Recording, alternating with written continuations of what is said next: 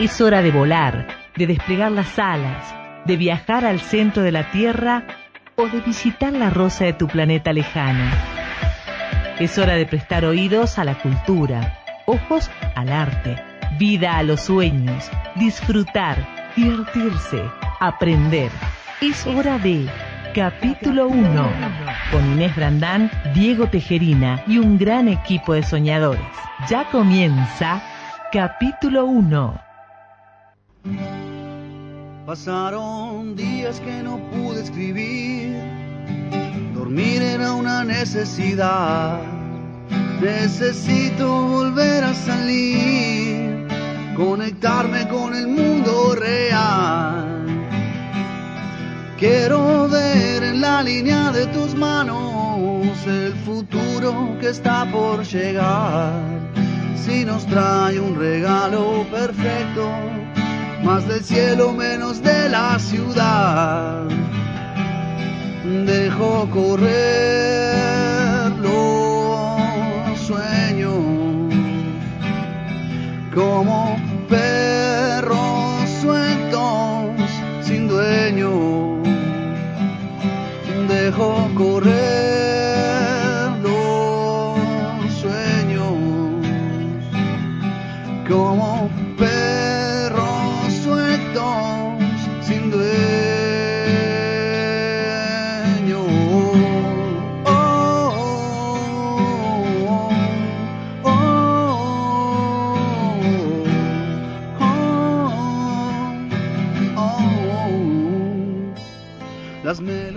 Мы Buenas tardes, estamos en un nuevo episodio, capítulo 1, por acá por la 899 FM Profesional, con toda la cultura, el arte, la literatura, el espectáculo de Salta, el país y el mundo.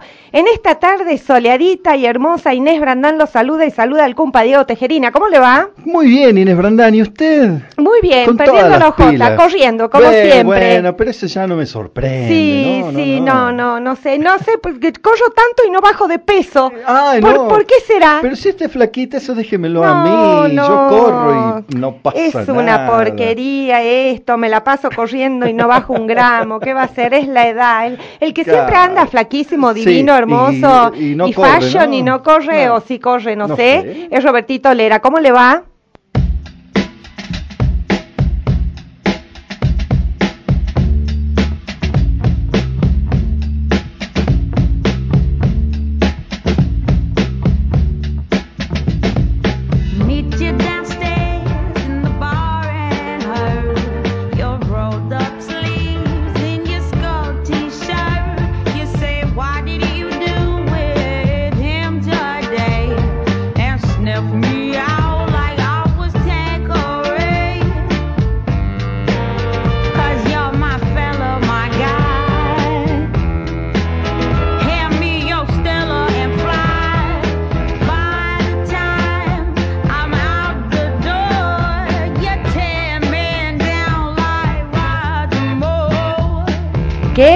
Qué tarde con Amy Winehouse, una diosa, una talentosa única. Sí, le encanta usted. Me copa, la amo, la amo a Amy Qué Winehouse. pena su partida, ¿no? Sí, una pena. No sé por qué Bueno. los talentosos se van tan rápido. Qué bueno, llevaba una vida un poco... Ajetreadita. Alocada. Sí, bueno, pero ella era una loca divina. sí, sí. Sí, señor, ¿qué va a hacer? Bueno, y hablando Bueno, de locos divinos. sí, ¿quién es ¿eh? loco Locos divino? divinos. Señores oyentes, levántense de la siesta, pónganse las pilas.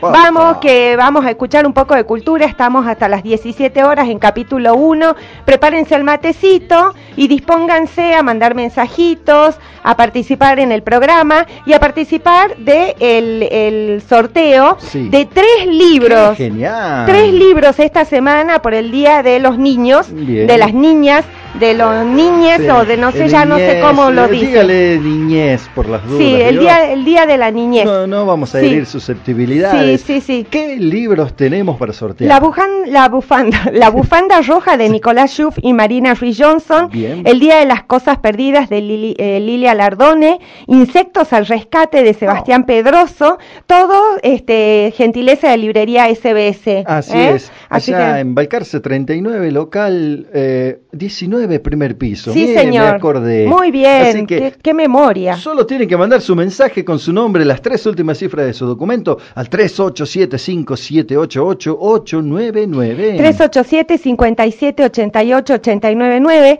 el celu de la radio para que te comuniques con capítulo 1 hasta las 17 horas. Estamos en esta tarde soleadita compartiendo un poco de cultura y un poco de buena onda en esta tarde de jueves ya. Recibimos mensajes de salutaciones por los 23 años de FM profesional. Sí, señor, Ah. sí, señor. Ahí está. Ahí está. ¿ves? Vamos.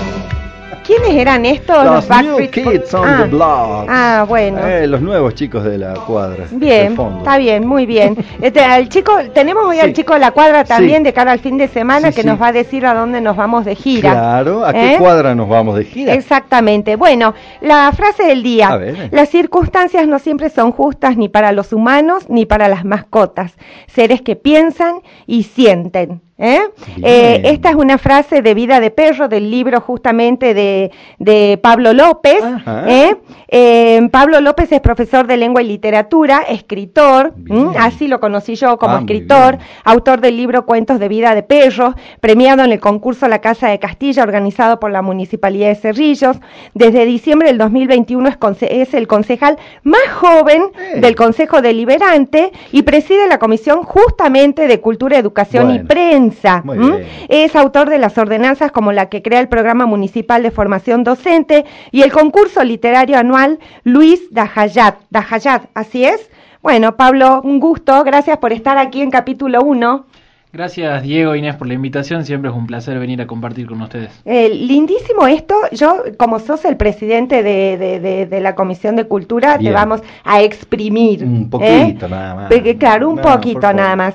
Eh, eh, ¿Qué es esto de, de- del concurso literario este anual, Luis Daj- Daj- eh, Dajayat? ¿Cómo me cuesta pronunciarlo? Sí, yo lo resumo en Hayat. Ah, para- Hayat. para cerrarlo así. Sí. Listo. Bueno, el, ese ha sido mi primer proyecto de ordenanza, que vendría a ser un proyecto de ley que queda para siempre en el municipio.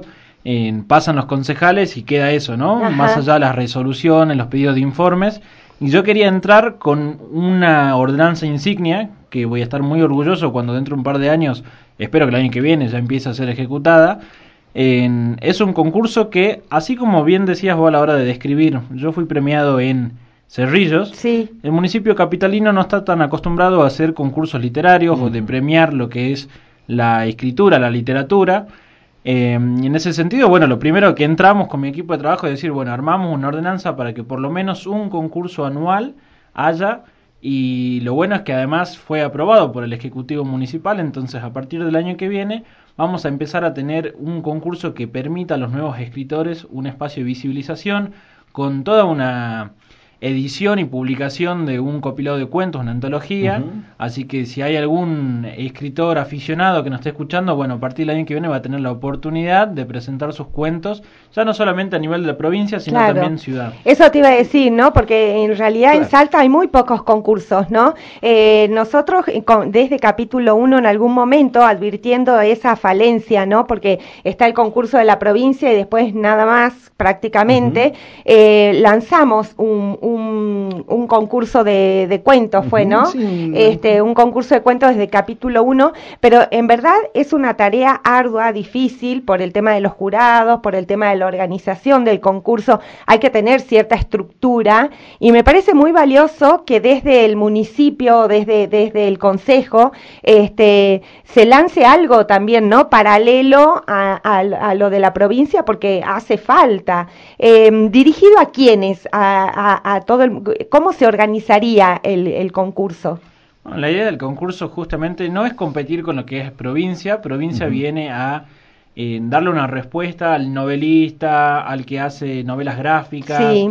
Eh, este se va a circunscribir más que nada a cuentos. Cuentos de, una- de un tamaño específico, Sí. no muy largo, tampoco muy corto, micro relato no es. Claro. Va a estar conformado por un jurado de cinco personas, eh, gente designada por el- la Secretaría de Cultura de la MUNI, un miembro de la Comisión de Cultura del Consejo Deliberante, un profesor de la carrera de Letras de la Universidad Nacional, Bien. un escritor destacado y un miembro de las editoriales que tanto bien le hacen a la provincia, bueno, que entre ellos se pongan de acuerdo y nos pongan también un representante. Entre ellos cinco serían los elegidos para eh, analizar las obras que se presenten. No le cerramos la puerta a nadie, si hay un escritor ya con cierta trayectoria que quiere participar, bienvenido sea, pero la idea es darle voz a los nuevos escritores. Está bien, buenísimo, Claro, me parece muy yo- bueno. Claro, yo escuchaba, claro, es a los escritores nobles. Mm, es los la que no- idea. claro, bien. Bueno. Bueno, no, pero eh, no, yo, no, no. Yo me, yo me prendo igual, Claro, aunque yo no soy gane. Nobel, por ejemplo. Por No. ordenanza no estamos diciendo que se pueden presentar todos, como que sean argentinos, vivan Claro. en Salta Claro. y demás, Claro, bienvenido claro, sea. Claro. Bueno, fantástico. Está buenísimo, buenísimo. ¿Y qué nos podés contar? ¿Qué, qué, qué otras iniciativas hay este, desde, desde la Comisión de Cultura en estos momentos este, que ande dando vueltas? ¿Algún proyecto? Bueno, siempre tenemos como comisión la idea de primero trabajar en conjunto. Yo creo que una de las em, buenas gestiones que está teniendo el Ejecutivo Municipal es desde la Secretaría de Cultura y Turismo. En ese sentido, bueno, justamente hay muchas ordenanzas ya vigentes que es importante que se empiecen a aplicar. Estamos trabajando en eso, en marcarle los errores y los aciertos.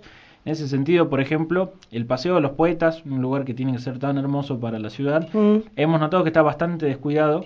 Y esto ya es un proyecto todavía no aprobado de mi autoría, pero que estamos viendo de cambiarle un poco la impronta al paseo de manera que no quede en una placa muerta la lectura, sino que realmente podamos hacer una cultura viva, que sea un punto de encuentro, que uno pueda eh, analizar un código QR y entrar y sentarte y tener un, un audiolibro, porque actualmente el Paseo de los Poetas es simplemente una placa con Claro. los nombres de los escritores salteños. Claro. Y la idea es hacer algo vivo, que sea algo donde uno pueda ir realmente a encontrarse con la literatura y con una placa no lo hacemos. Entonces, Claro, bueno, más allá de todas las actividades que hacen, muchos muchos grupos van ahí y hacen, por ejemplo, unos recitales, leen poesías, hacen algunos encuentros de, de, de arte, aparte de esto, dice usted.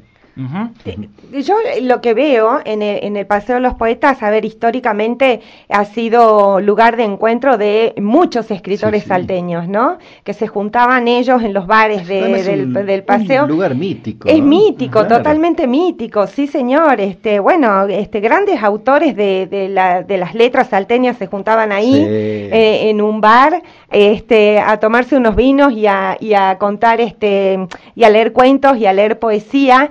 La verdad que eh, es un, un espacio que tiene que ser, este, mm, eh, revitalizado Sí, de alguna sí, manera, sí, ¿no? Necesita un lavado de cara. La verdad que estuvo muy buena la iniciativa, está genial el paseo, la verdad Sí. que es un punto insignia, pero hay que aprovecharlo más. Está como Sí. medio descuidado un poco. Sí, señor, sí, señor. Y además eh, lo que lo que vi también mucho, Pablo, y esto esto te lo te lo te lo vos que sos un concejal joven, este em, hay muchos grupos, ¿no? En en la ciudad de escritores jóvenes.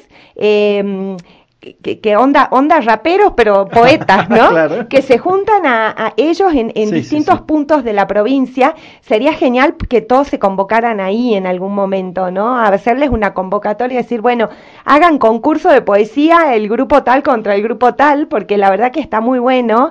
Eh, es una, toda una camada de, de escritores jóvenes que, que incluso no sé ni siquiera si publican. Yo creo que se juntan los fines de semana y leen sus poesías y leen sus sus- sus cuentos, ¿no? Este, lo cual también me parece una iniciativa hermosa. Eh, leí por ahí el otro día que han- habían habido este, mm, algunos otros proyectos que ahora no me acuerdo que se habían presentado. eh, eh, con relación a la cultura, que ahora no, ahora no los voy a encontrar, no los voy a encontrar, los leí hace bastante, ya no me acuerdo. ¿Qué más tenemos, Pablo, en cultura? ¿Qué, qué más este, ves que se está desarrollando, que se está impulsando, que se quiere hacer? Bueno, siempre con una mirada de tratar de profesionalizar la cultura a nivel municipal, de darles toda la ayuda que, que necesita. Creo que es un área que con la pandemia también, como muchos otros rubros, se vio afectada y en ese sentido tenemos que ir hacia adelante. En contarte también un proyecto que va a entrar dentro de poco, que es eh, con los teatros. Ese, Em, ese, sí. No sé si estamos hablando del mismo porque Sí, es medio secreto. dale, todavía. dale, dale. Eh, los teatros, ustedes saben que en nuestras fechas del milagro Sí. en- tienen que dejar de trabajar. Sí. No pueden tener ningún tipo de actividad a partir del 6, si no me equivoco, hasta el día 16 o 15. Entonces la idea, ya hemos tenido varias reuniones con eh, la catedral, con la Secretaría de Cultura y demás, es generar una ordenanza, una modificación para que puedan ellos realmente trabajar puertas adentro sobre este tema y de que podamos tener expresiones culturales los fines de semana del 6, 7, 8, 9, todos esos días, que actualmente desde el año 2000, cuando yo tenía dos años, estaba, estaba prohibido hacer actividades en- culturales en esos días. Entonces, escuchamos el reclamo de por lo menos te- tres teatros que están pidiendo una modificación. En ese sentido, bueno, lo vamos a estar trabajando para que ellos puedan ofrecer actividades culturales esos días sin caer en una contradicción con la iglesia, que es lo que nos importa. Ah, pero a ver, este, mm, la verdad que es- es- sí, yo- es, es, es un contrasentido total y absoluto que se cierren los teatros porque es la época del milagro. No, no, no, el que claro. quiera va a la, el que quiera va a la procesión, el que quiera va al teatro, ¿no? Había un tema ahí que es el tema de los ruidos, eh, de ser respetuosos, que eso es una ordenanza base. ¿sí? que es más que nada destinada a los bares, las confiterías que te ponen una cumbia súper fuerte Sí. al lado de personas que están haciendo la novena. Claro. Entonces, eh, hemos llegado a la conclusión de que un teatro funciona con el ruido puertas adentro. Claro. Entonces, estamos trabajando en eso para que puedan trabajar tranquilos en esas fechas. Claro. Siempre respetando las fechas más importantes, que es el triduo. Sí, Pero no, previo a eso, claro. que puedan trabajar y además porque generamos turismo, aprovechando que viene el turista, que le ofrezcamos actividades culturales en nuestros teatros. Claro, totalmente. Sí, yo creo que no se juntan en ningún momento los ruidos, digamos, ¿no? Totalmente. Porque en un, en un teatro, puertas adentro, de hecho, no, no tiene que escaparse el ruido. ¿No? Sí. Ahora, dijo eh, en el año 2000 que tenías dos años, qué jovencito que es el concejal, y ya es escritor. Contanos cuál es tu experiencia en cuanto a esto de, de la escritura. Bueno, justamente, siempre soy profesor de lengua y literatura y desde chiquitito que dije, esto Es va a ser lo mío. La, la concejalía es un- una ayuda que yo le estoy haciendo, un servicio que le doy a la sociedad, pero en realidad mi lugar en el mundo son las letras y la lengua y la literatura, es eso.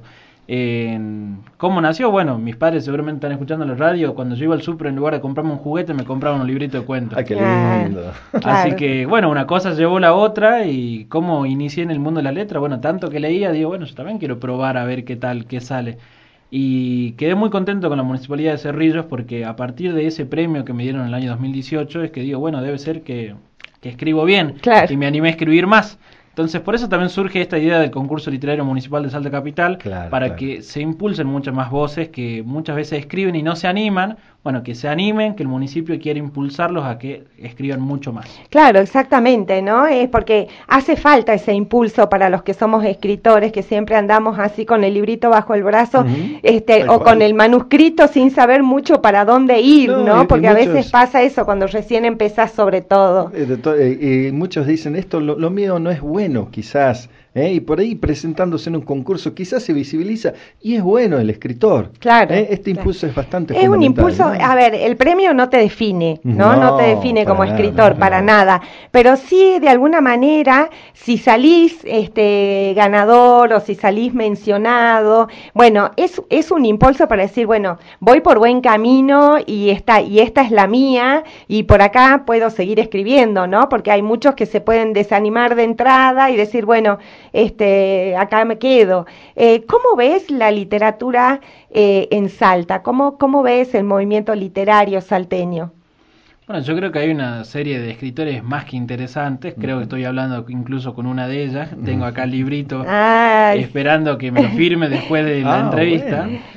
Eh, hay, hay muchísimos escritores. Yo siempre trato de impulsar a mis amigos, profesores, compañeros, colegas que cuando vayan a una librería, si bien van y compran un libro quizás más eh, marketinero, Sí. que también vayan a la sección de, de autores salteños porque es un impulso increíble cuando uno compra, lee y consume literatura local, porque además es una literatura completamente enriquecedora, distinta a la que uno está acostumbrado a leer y a la vez muy hermosa. Uno Mm. cuando quiere cual. leer de nuestra Salta, ahí está, vamos a la sección Salta que vamos a encontrar belleza de libros. sí, y además, No, y además que... un impulso entre nosotros también. No, pero además, a ver, eh, derribar el mito de que la literatura salteña eh, es, es gauchesca, ¿no? O es pintorequista, ¿no? Claro, o, o eh, o habla de del la- paisaje. del paisaje, ¿no? exacto, Nada que no. ver. Existen en estos momentos actualmente muchos escritores jóvenes, muchos escritores jóvenes, recontrapolentas, ¿no? Que hablan y, y abordan una literatura muy universal. ¿no? Desde, el, desde, el, desde la localía, digamos, pero con una visión muy universal,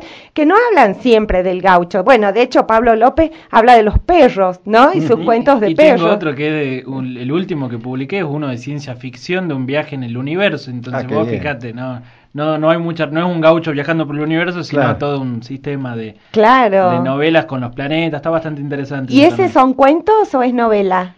Es un cuento largo, por decirlo de alguna Ajá, manera, porque está dividido, sí, está dividido en varios, cada planetita tiene su cuento, pero está todo interrelacionado. ¿Y cómo se llama? Viaje por el sistema solar. Viaje por el sistema solar. Lindísimo. ¿Ya está publicado? Ese lo tengo en formato electrónico, en EPUB, Ah. en consumo gratuito, el que quiere se lo mando. Ah. Eh, algún día ya vo- volverá al formato papel, porque ese es otro problema que tenemos los escritores, lo costoso sí, sí. que se nos volvió volver un libro, nuestros escritos, en formato papel. Sí, sí, totalmente. Eso es algo también que tendríamos que empezar a revisar, ¿no? Las editoriales se hacen moño para conseguir el papel y nosotros nos hacemos moño para publicar los Claro, libros. exacto. Es todo, es toda una cadena de nunca acabar. Eh, Pablo, eh, ¿vos, ¿vos dictás clases de literatura o, o- o no, o dejaste el profesorado para, por hacer concejal? Estoy dando, me organicé para poder dar clases porque como les decía al comienzo es mi lugar en el mundo, el, aula. Entonces yo bueno, estoy de concejal a la mañana, a la tarde y a la noche estoy dando clases tres días a la semana. Ajá. Che, y en ese sentido, ¿vos cómo ves el tema de eh, los textos canonizados en la academia? Hay, hay mucha literatura nacional en los programas de estudio y muy poca literatura local, ¿no? Así es, en- incluso si voy a hablar de mi propia experiencia formativa por el paso del, del secundario, de cinco años de la materia, el último año tuve recién una lectura de una novela local, hasta volvernos a encontrar, de María Belén Alemán. Sí. Sí, sí, pero sí. después este todo nacional o internacional y muy poco local. Y creo que tenemos un montón de escritores que es necesario leerlos, que tienen una habilidad mágica. El otro día leía a Lucero, creo que es el nombre. Sí. Un- una maravilla, así que ya lo tengo pendiente para mis futuras clases porque es una lectura amena. Será Lastero, Lucila Lucila Lastero. Lastero. Lucila sí, Lastero, ah, claro, sí, este, eh, eh, excelente escritora, excelente Así es, escritora. Un, un tango interminable es para, Sí. para enseñarlo en todas las clases sobre algo muy actual que ha sido la pandemia. Exacto, exacto. Eh, eso es algo también que se debería impulsar, ¿no? Desde, desde el plano de los ministerios de educación, eh, el tema de eh, qué, qué le damos a leer a nuestros alumnos y qué le damos a, a leer a nuestros chicos, ¿no? Vos sabés que en los currículums, que son nuestro, nuestra Biblia, si se quiere, que nos tenemos que siempre remitir a ella, está habilitado en algunos años, no en todos eso es cierto, porque nosotros tenemos que tenemos libertad de elección siempre dentro de un marco. Claro. Y en los currículums no en todos los años podemos ver literatura regional. Ajá. Pero dentro de los años que podemos elegir, eh, no todos los docentes deciden en- escoger porque no leen muchas Claro. veces autores salteños. Entonces el principal tema tiene que ser promover la lectura de autores salteños para que vean que tenemos buena madera en Salta y de esa manera poder llevarla a las aulas. Pero si no nos leemos entre nosotros, difícilmente podamos enseñar. Claro, No, exactamente. no nos leen, Brandon. No nos leen. Bueno, a mí me leen en Rosario de Lerma. Ah. Eh, voy a ir el 29 a una escuela en Rosario Ah, de Lerma, este, por este libro de las invisibles. Así que por lo menos ahí, voy a- voy a- ahí me han leído, por lo menos en ese colegio.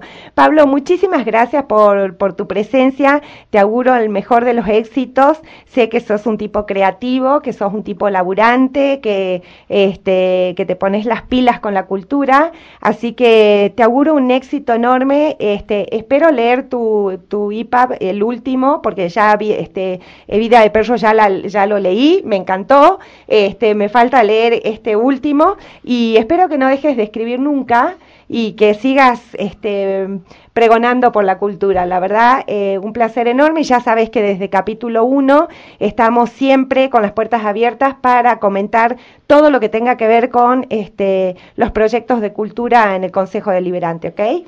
Muchísimas gracias por el espacio, Diego Inés. También quiero mencionar y poner a disposición lo que es la Comisión de Cultura. Somos un cuerpo de puertas abiertas.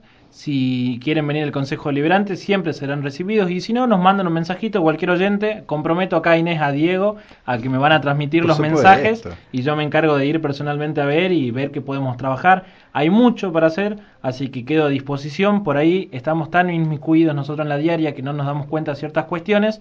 Quiero que la banca sea representativa de toda la ciudad. Entonces, cualquier vecino que tenga una inquietud en cualquier ámbito, bienvenido sea la consulta. Buenísimo, buenísimo. Gracias, Pablo. Bueno, Cuando el sol no está y la tarde cae al fin, quiero olvidar los momentos que en la rambla pasé. Tú me besabas y me decías, siempre te amaré, siempre serás mi amor.